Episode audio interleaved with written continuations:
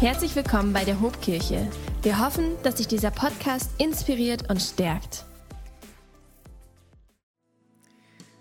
Ihr Lieben, bleibt auch noch mal einen Moment mit mir stehen, wenn ich uns das Wort Gottes lese für diese Predigt aus dem Matthäusevangelium Kapitel 4 Abvers 18.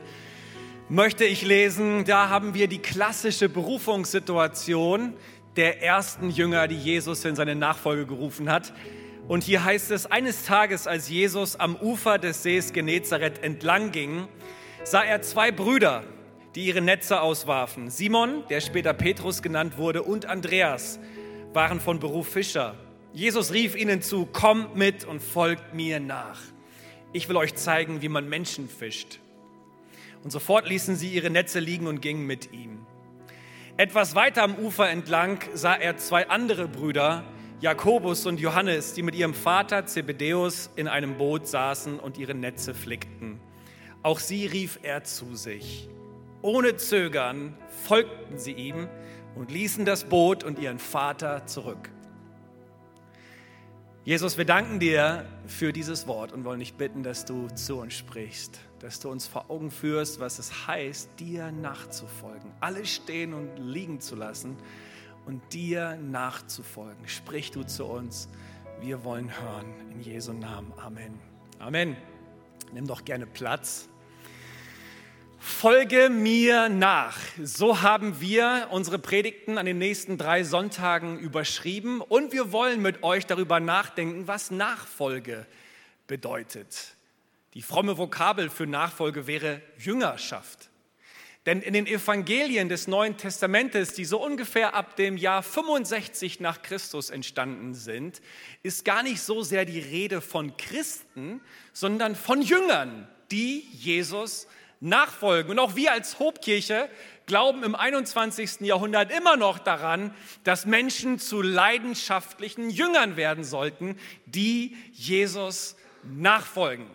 Und so darf ich heute mal einen Auftakt machen und mit euch darüber nachdenken, was Nachfolge bedeutet. Ein erster Gedanke, Nachfolge heißt, Jesus sieht und ruft dich.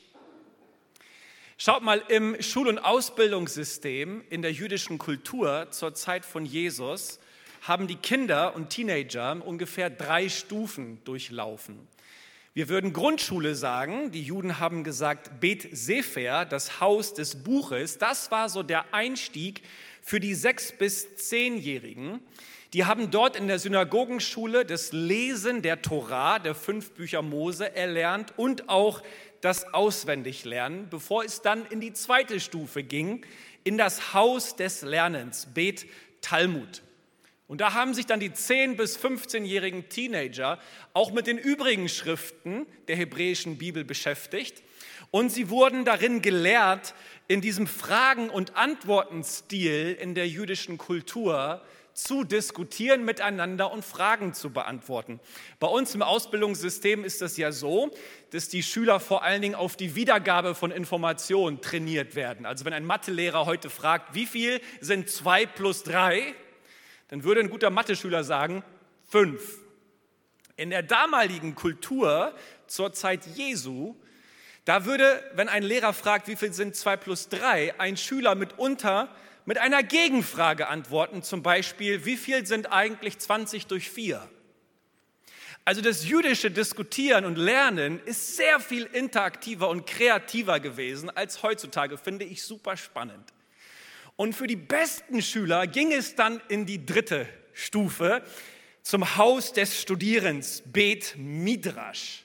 Hier haben sich diese Musterschüler dann bei Rabbis, bei, bei Meistern und Lehrer beworben, um dort in die Nachfolge zu gehen und die Auslegung der hebräischen Bibel zu erlernen. Und nun haben manche Schüler der damaligen Zeit diesen Sprung in die Lehre eines Rabbis nicht geschafft. Und dann war es sehr typisch, einfach zu Hause mit anzupacken und den Beruf des Vaters zu erlernen. Und wahrscheinlich ist es auch bei Simon Petrus und Andreas, aber sehr vermutlich bei Johannes und Jakobus so gewesen. Denn wir lesen hier in Matthäus 4 ja explizit, dass Johannes und Jakobus mit ihrem Vater Zebedeus im Boot saßen und die Netze flickten. Und jetzt kommt der Rabbi Jesus vorbei und sieht diese Jungs. Und vieles spricht dafür, dass es Jugendliche gewesen sind, 16, 17, vielleicht 18 Jahre alt. Und Jesus ruft sie in die Nachfolge. Das ist absolut bemerkenswert und das können wir gar nicht überbewerten. Denn während alle anderen Jungs sich bei einem Rabbi bewerben und nach einem Rabbi Ausschau halten, ist Jesus ein Rabbi, der Ausschau hält nach diesen Jungs. Und das war etwas ganz, ganz Einmaliges. Ich erinnere mich noch daran, wie ich nach meiner Schulzeit Bewerbungen geschrieben habe.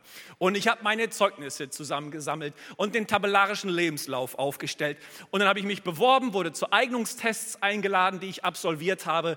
Und dann habe ich zu Hause mit Bangen und Zittern auf die finale Antwort der Firmen gewartet. Angenommen oder abgelehnt. Kennt ihr das noch? Das ist eine ziemlich miese Zeit gewesen. Aber wir sehen hier, bei Jesus musste man sich offensichtlich nicht bewerben. Man musste keinen vorzeigbaren Lebenslauf präsentieren und perfekte Schulnoten. Nein, ganz im Gegenteil. Jesus hat Ausschau gehalten nach diesen Jungs, die offensichtlich keine Musterschüler gewesen sind und ruft sie in die Nachfolge. Deswegen ein erster Gedanke, Nachfolge heißt, Jesus sieht dich und er ruft dich. Und wenn wir wirklich daran glauben, dass uns in Jesus Gott begegnet, dann müssen wir hier festhalten, Gott sieht dich. Und Gott will dich und er ruft dich. Er will dich in seinem Team haben. Du musst dich nicht bei ihm bewerben und dann mit Bangen und Zittern auf seine finale Rückmeldung warten, sondern eins steht fest, er will dich in seinem Team dabei haben. Er hält Ausschau nach dir. Er nimmt dich wahr. Du bist gesehen und du bist gerufen, so wie wir es soeben gesungen haben. Gott ist ein Gott, der dich sieht, dem du wichtig bist und der dich in seine Nähe ruft. Freunde, ist es nicht gut? Das ist richtig, richtig gut. Ein zweiter Gedanke, Nachfolge heißt, nicht Jesus folgt dir, sondern du folgst Jesus. Nach diesem Zuspruch im ersten Punkt, der mir sehr wichtig war, kommt jetzt der Anspruch. Ihr Lieben, manchmal beten wir so in unseren frommen Kreisen, Jesus, ich öffne dir mein Herz und ich lade dich ein in mein Leben. Hast du das schon mal gebetet? Das ist ein ganz nettes Gebet, oder? Ich glaube, dieses Gebet ist auch immer lieb gemeint, aber es ist trotzdem völlig daneben. Denn nicht du lädst Jesus in dein Leben ein, sondern er lädt dich ein, dein Leben niederzulegen und ihm nachzufolgen. Das ist etwas anderes. Manchmal denken wir, neben all dem, was uns so wichtig ist im Leben, brauchen wir jetzt auch noch ein bisschen Jesus. Karriere, Freunde, Hobbys, TikTok und Netflix und jetzt noch ein bisschen Jesus und dann ist auch das spirituelle Bedürfnis in uns am Ende befriedigt. Ja, zumindest zur Ostern- und Weihnachtszeit. So ein bisschen religiöse Feelings wäre doch gar nicht schlecht, oder? Aber das ist nicht Nachfolge. Das ist auch nicht die Message von Jesus gewesen. Ich will ein kleiner Teil deines Lebens sein. Die Message von Jesus ist gewesen, lass alles stehen und liegen, komm und folge mir nach. Der Ruf in die Nachfolge ist ein Ruf, der von außen an dich herantritt. Du kannst dich nicht selbst rufen. Du kannst nicht ganz lange in dein Herz hineinhorchen, bis du plötzlich diesen Ruf Gottes entdeckst und sagst, ja, ich habe ihn in mir gefunden. Nein, Gott ist außerhalb deiner selbst und ruft dich aus deiner Komfortzone und aus deiner Selbstzentriertheit heraus, um ihm zu folgen. Jesus will der neue Fixpunkt in deinem Leben sein, so wie die Weisen aus dem Morgenland dem Stern von Bethlehem gefolgt sind. So will Jesus, dass du ihm folgst. Er will dir Orientierung geben, weil du dich in dir selbst gar nicht orientieren kannst. Philosophisch ausgedrückt, du findest deinen Sinn, deine Bedeutung dein Glück nicht in dir selbst. Und spätestens an diesem Punkt merken wir, dass der Aufruf, Jesus nachzufolgen, ein super unpopulärer Gedanke ist für unsere Zeit. Denn heute geht es eigentlich darum, dass jeder sich selbst folgt, oder? Ich tue, was mich glücklich macht. Ich folge meinem Bauchgefühl. Ich lege meine Identität fest. Ich sage, was richtig ist und was mir gefällt und daran halte ich mich. Ich folge meinem Herzen. Das Konzept der Nachfolge konfrontiert dieses Paradigma und dieses Denkmuster. Es ist, als würde Jesus sagen, pass mal auf, mein lieber Freund, wenn du deinem Herzen folgen willst, dann wirst du dich verlaufen. Wenn du dich in dir selbst orientieren willst, dann wirst du niemals ankommen. Wenn du dich selbst zu deinem Maßstab machst, dann wirst du an dir selbst scheitern. Wenn du deinem Herzen folgst, das ist keine gute Idee, denn dein Herz ist korrumpiert und es ist getrennt von mir. Und solange es getrennt ist von mir, ist es auch getrennt von Gott. Und wie willst du in dieser Trennung deines Herzens vom Allmächtigen den Weg zum Allmächtigen finden? Nein, Jesus sagt dir, folge mir und ich zeige dir den Weg zum Vater auf. Ist dir das zu hart? Hey, eigentlich ist es ganz einfach. Wer sich selbst folgt, macht sich zum Herrn seines eigenen Universums. Der packt Gott aus dem Zentrum des Universums raus und stellt sich da rein. Und dessen Leben wird dann auch nur so sinnvoll sein, wie er selbst in der Lage ist, sich selbst Sinn zu stiften. Wenn heute ein Tourist am Grand Canyon in Arizona steht, dann fotografiert er nicht mehr den Grand Canyon, sondern er fotografiert sich vor dem Grand Canyon. Und das Foto ist auch nicht deshalb bedeutend, weil es den Grand Canyon zeigt, sondern weil es mich vor dem Grand Canyon zeigt. Wichtig ist, ich bin im Vordergrund und das Naturwunder ist ganz weit im Hintergrund. Freunde, ihr wisst, wovon ich spreche. Und dieses Mindset, ihr Lieben, ist ja nicht nur ein Mindset, das unsere Gesellschaft prägt. Ich stelle mich nicht hier vorne hin, um einfach pauschal Gesellschaftskritik zu betreiben. Mache ich auch sehr gerne. Aber lasst uns mal selbstkritisch sein. Dieses Denken ist lange schon in unseren Kreisen angekommen. Hand aufs Herz. Wenn du schon lange im Game bist und du folgst Jesus nach und du bist jede Woche in der Kirche, manches Mal bist du nach Hause gefahren und hast dir so gedacht, naja, der Gottesdienst heute, wurde ich wirklich freundlich angesprochen? Wurden meine Lieder gesungen? Hat der Prediger meine Meinung wiedergespiegelt und hat mir der Kaffee geschmeckt?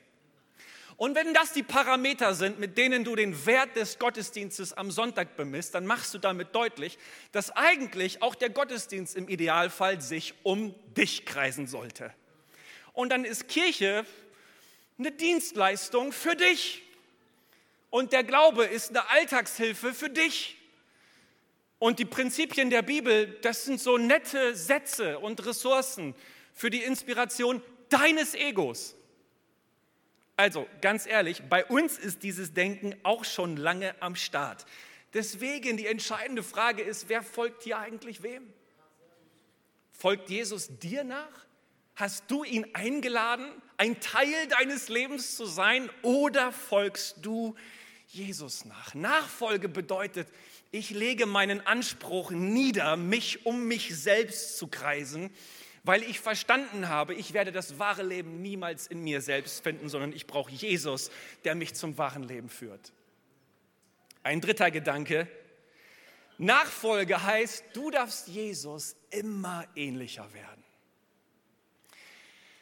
Als es zur Ernennung der zwölf Jünger kommt, spricht Jesus Folgendes in Markus 3, Vers 13, beziehungsweise es heißt hier in Markus 3, Vers 13 folgendermaßen, Jesus stieg auf einen Berg und rief die zu sich, die er bei sich haben wollte.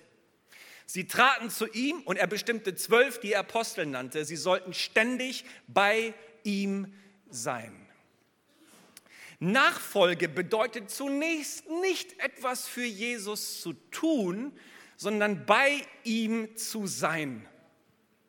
Jesus möchte dich in seine Nähe rufen, damit du Gemeinschaft mit ihm hast, damit du bei ihm bist und von ihm lernst. Und erst aus diesem Sein bei Jesus kommt dann das Tun für Jesus. Anders gesagt, erst Forming und dann Performing. Jüngerschaft, Nachfolge bedeutet, du sollst geformt werden. Du als Mensch, dein Charakter soll geformt werden, deine Identität soll geschärft werden. Gott möchte Wahrheit in dich hineinsprechen. Er möchte dein Denken erneuern. Er möchte dir gute Gewohnheiten beibringen. Du als Mensch bist Gott wichtig.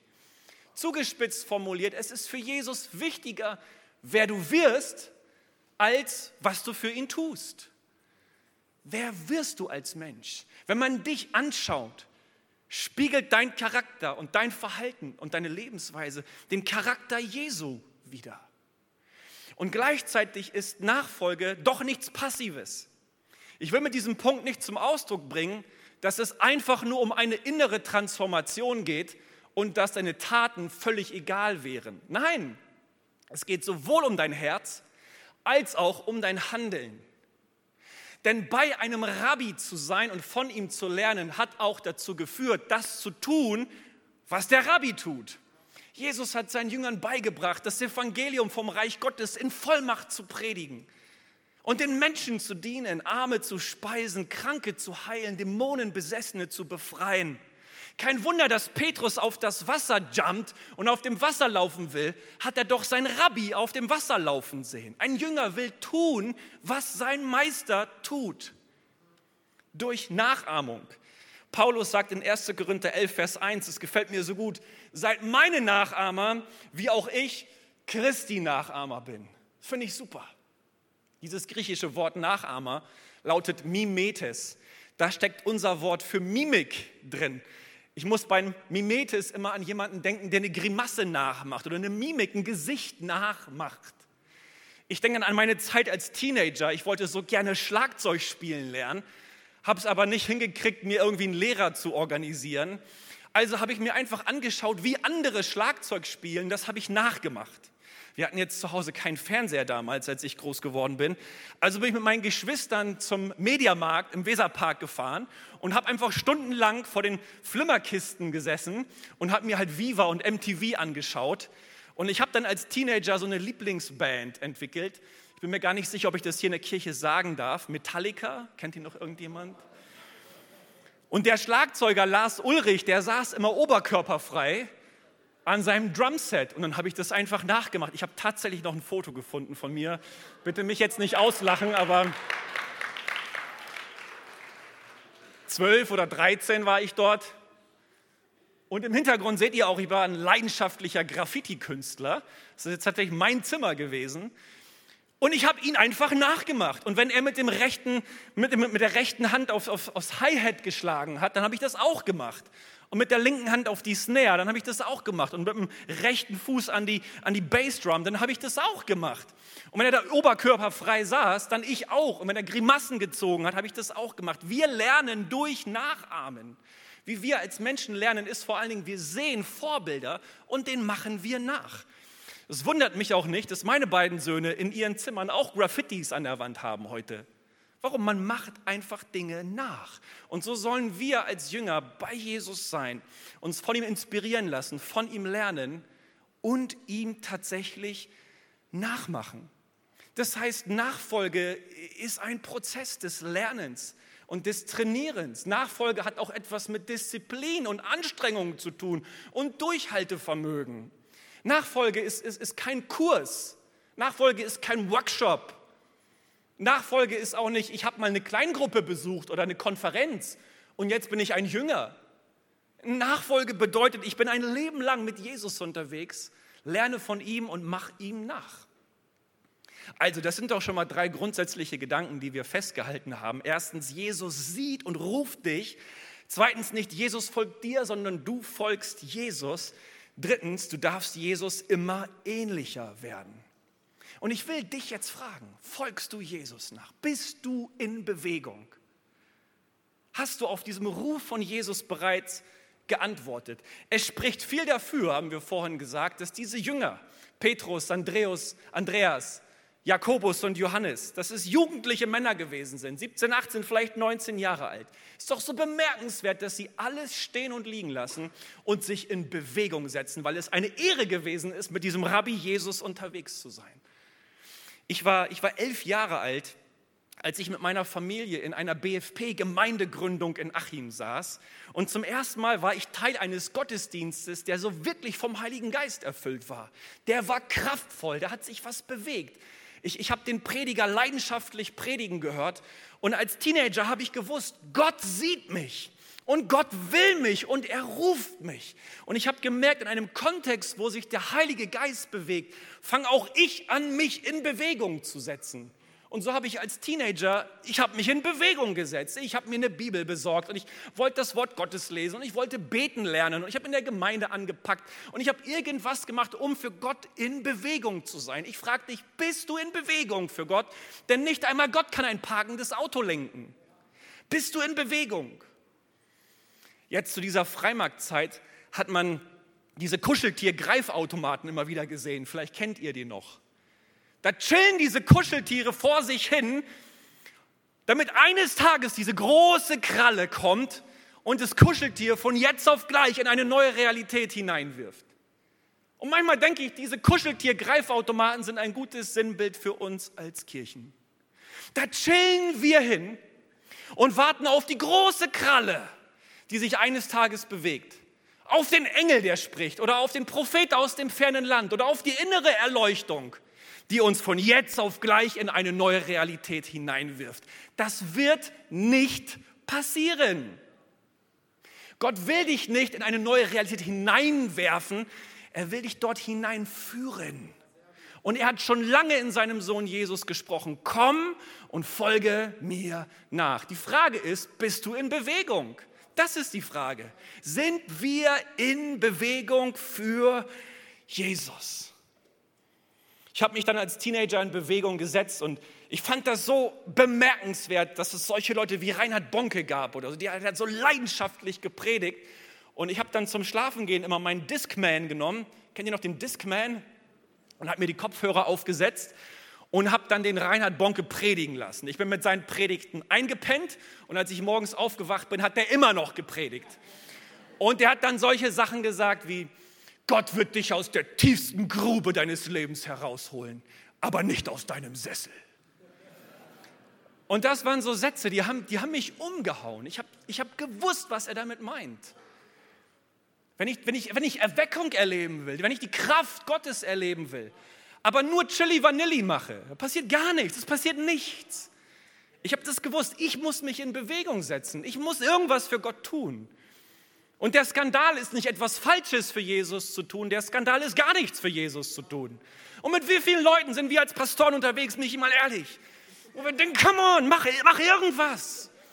Warte nicht auf den nächsten Gebetsabend und auf den nächsten Gastsprecher und dann noch ein Gottesdienst mit Bayless Conny, den ich so sehr schätze.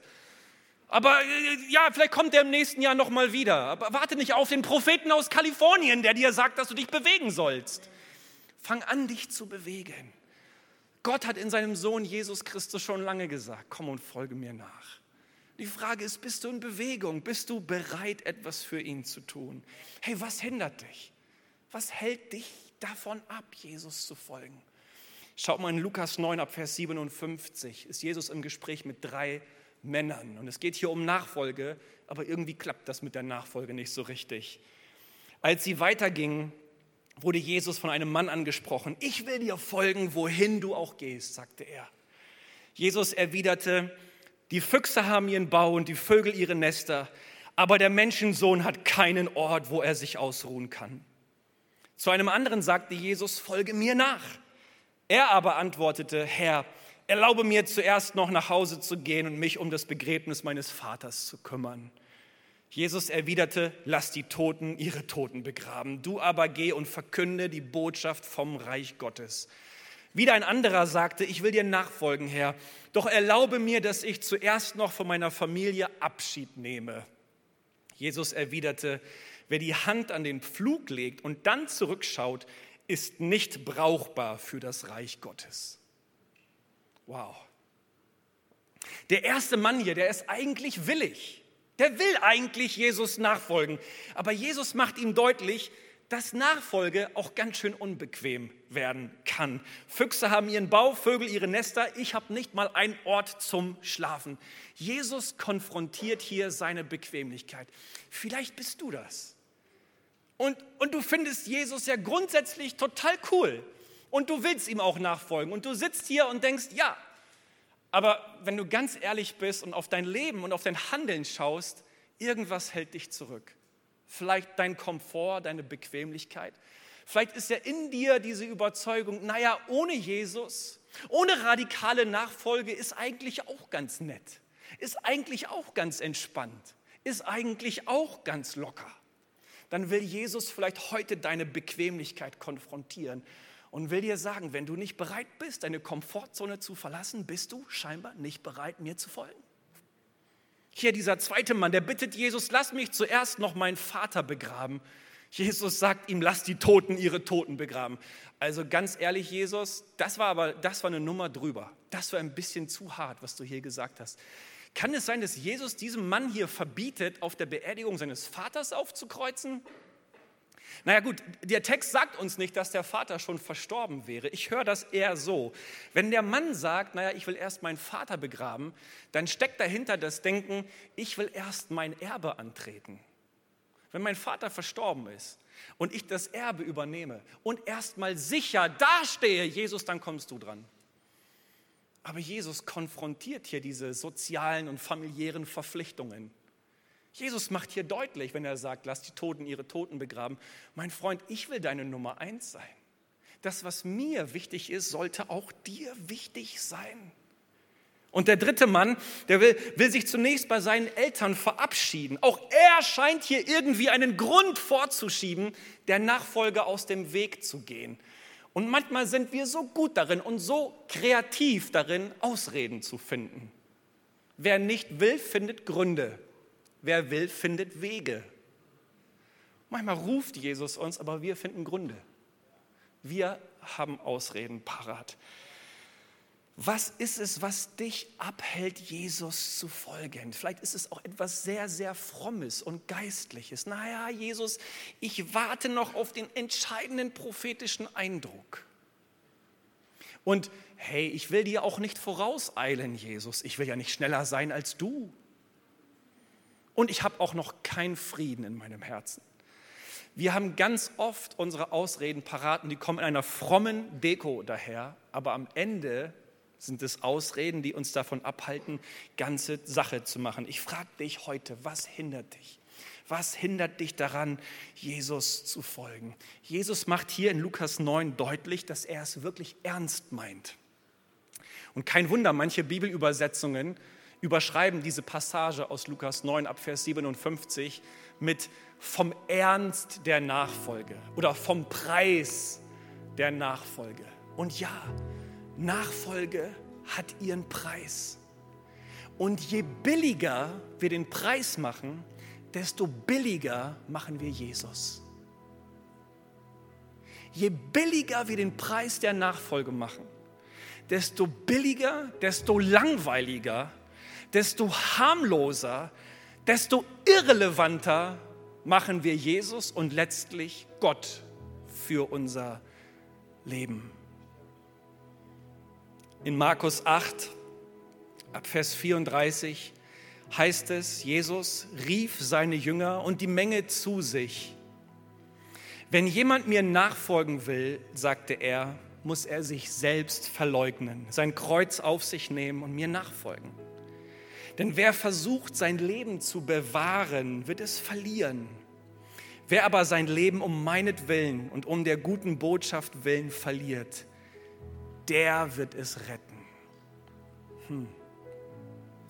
Selbstverleugnung, Anstrengung, Verzicht, Opferbereitschaft. Das passt so wenig in unsere Zeit von Wellness und Komfort. Ihr Lieben, aber ein Gott ohne Anspruch, ein Gott ohne Anforderung, ein Gott ohne Heiligkeit, ein Gott ohne Gericht, ein Gott ohne Hölle, Ein Gott, der uns nicht gefährlich werden kann, der uns vielleicht seine Meinung aufdrückt, wenn es um Fragen von Nächstenliebe und Barmherzigkeit und sozialer Gerechtigkeit geht, aber der uns ansonsten nichts zu sagen hat in Sachen Karriere, Macht, Geld und Sexualität. Also wo kommen wir denn dahin, wenn Gott sich in diese Sachen einmischen würde? So ein Gott ist völlig harmlos. Und ich sage dir noch was, so ein Gott ist auch völlig kraftlos. So ein Gott ist nicht in der Lage, dich zu erlösen, dich zu retten vor dem ewigen Verderben. So ein Gott, der sich dir anpasst, fünfe gerade sein lässt und dich nicht konfrontiert, sondern dich leben lässt, wie du es willst. So ein Gott ist irrelevant. Den brauchen wir nicht. Der wird uns nicht versöhnen können. Der wird das Menschliche nicht mit dem Göttlichen, mit dem Ewigen verbinden können. Wenn du es mit so einem Gott zu tun haben willst, oh, dann ist die Message von Jesus wahrscheinlich, lass es ganz bleiben. Weil die Sache mit Jesus, das ist so eine Alles- oder Nichts-Sache. Jesus sagt, wer bereit ist, sein Leben zu verlieren, der wird es gewinnen. Das ist die Rechnung von Jesus. Also Selbstverleugnung und Selbsthingabe hat am Ende gar nicht mit Verlust zu tun, sondern mit Gewinn. Es ist nicht so, dass Jesus dich in ein Leben des Verlusts einlebt, das einfach nur ätzend ist, wo du keinen Bock hast, morgens aufzustehen. Oh Mann, jetzt muss ich wieder Jesus nachfolgen. Das ist, das ist der Weg, es ist der Weg, der dich, der dich zum wahren Menschsein und zur Ewigkeit führt. Es ist, als würde, wenn Jesus sagen würde, versteh doch, das ist Jüngerschaft, Nachfolge ist keine Option für dich. Es ist, es ist der eine Weg, auf den du gerufen bist. Und nur wenn du dich auf den Weg machst, mir zu folgen, wirst du den Weg zum Vater finden. Du kannst dich nicht in dir selbst orientieren.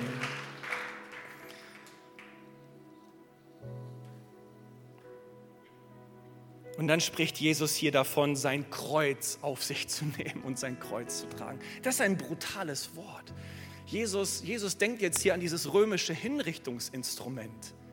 Die Verbrecher, die damals zur Kreuzigung verurteilt wurden, die mussten ihr Kreuz auf dem Rücken schleppen an den Hinrichtungsort.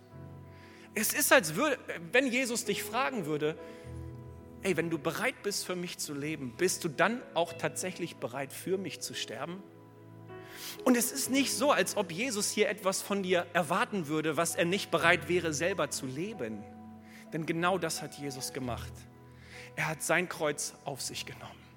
Und er hat sein Leben niedergelegt. Das, was Jesus gepredigt hat, hat er immer selber gelebt. Er hat sein Leben niedergelegt. Ist für dich gestorben. Er hat Sünde, Tod und Teufel für alle Zeit besiegt und ist auferstanden und hat triumphiert. Und deswegen ist er in der Lage, dich mit Gott, mit dem Vater in alle Ewigkeit zu versöhnen, weil Gott sein Leben für dich niedergelegt hat. Um es Worten, mit den Worten von Paulus zu sagen im weiteren Neuen Testament ist, wir sind mit Christus gekreuzigt und gestorben, aber so wie er auferstanden ist von den Toten, werden auch wir eines Tages auferstehen. Jesus zu folgen heißt nicht, naja, ich, ich brauche auch ein bisschen spirituelle Gefühle und irgendwas Religiöses in meinem Leben, damit ich mich ganz fühle. Jesus zu folgen heißt, ich lege alles nieder, um bei Jesus zu sein. Und die Frage ist gar nicht, was ich alles verpassen werde, wenn ich Jesus folge. Die Frage ist, was ich alles verpassen werde, wenn ich ihm nicht folge.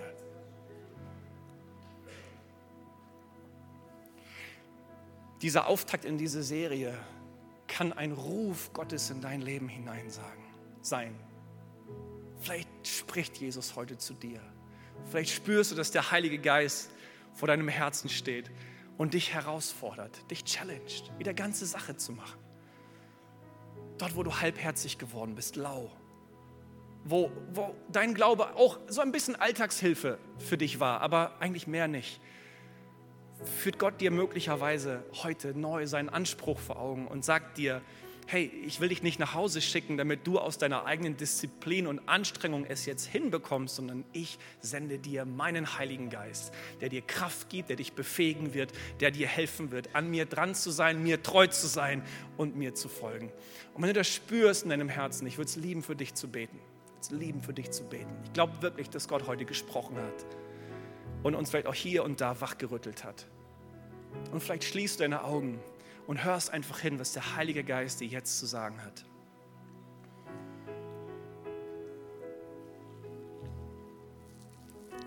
Gott, danke. Danke für dein Wort. Danke für dein Wort, das so voller Zuspruch ist, das uns sagt, dass du uns siehst, dass du uns liebst, dass du uns willst, dass du uns in deine Nähe ziehst. Danke Gott, dass du so menschenverliebt bist, dass du uns hinterherläufst und uns nicht aufgibst. Danke, Jesus, dass du solche Leute wie Petrus und Andreas und Johannes und Jakobus in die Nachfolge gerufen hast. Irgendwelche Jungs, die es vielleicht nicht geschafft haben, irgendeinem anderen Rabbi hinterherzulaufen, aber sie waren dir wichtig, du hast sie gesehen. Und so siehst du auch uns, die wir hier heute sind. Und du streckst dich aus nach uns. Und dein Ruf gilt immer noch, komm, folge mir nach. Danke, Herr, dafür. Wir sind dir wichtig. Du interessierst dich für uns. Aber Herr, vergib du uns auch, wo wir dann so lau geblieben sind. Wir haben deinen Ruf gehört und wir haben nicht reagiert. Ja, und wir haben dich so ein bisschen in unser Leben integriert, um, um auch ein bisschen einen netten Jesus bei uns zu haben, der uns möglicherweise mal helfen kann, wenn wir in Not sind. Aber ansonsten haben wir unser Leben nicht aufgegeben. Wir haben, wir haben unsere Selbstzentriertheit nicht verlassen. Wir, wir sind immer noch in unserer Komfortzone unterwegs. Vergib uns, Herr. Vergib uns, Jesus. Wir wollen dir, wir wollen dir hinterherjagen. Wir wollen sein, wo du bist, um von dir zu lernen und um dir nachzumachen, um dich nachzuahmen. Gib uns die Kraft deines Heiligen Geistes, Herr. Gib uns die Kraft deiner Auferstehung. Wir brauchen diese deine Kraft, diese deine Power, die uns dazu befähigt, in der Neuheit des auferstandenen Lebens zu wandeln. Und wir wollen das Alte niederlegen und sagen, es ist alles neu geworden, seitdem Jesus in mein Leben, in unser Leben gekommen ist, Herr Jesus. Und so will ich dich bitten, dass du uns hilfst, jetzt Entscheidungen zu treffen, dir entschlossen, leidenschaftlich, voller Feuer nachzujagen. Und du führst uns in ein Leben von Sinn und Glück und Freude und Bedeutung hinein. Und vor allen Dingen gibst du uns die Hoffnung auf ewiges Leben, was niemand da draußen machen kann. Kein Lehrer, kein Meister, kein Universitätsprofessor, niemand. Unsere Freunde nicht, unsere Eltern nicht. Nur du kannst uns geben, was uns wirklich in Ewigkeit verbinden wird mit dem Vater. Und danach strecken wir uns aus. Danach strecken wir uns aus. Kommt, ihr Lieben, wir stehen auf gemeinsam. Wir beten Jesus an. Wir loben ihn.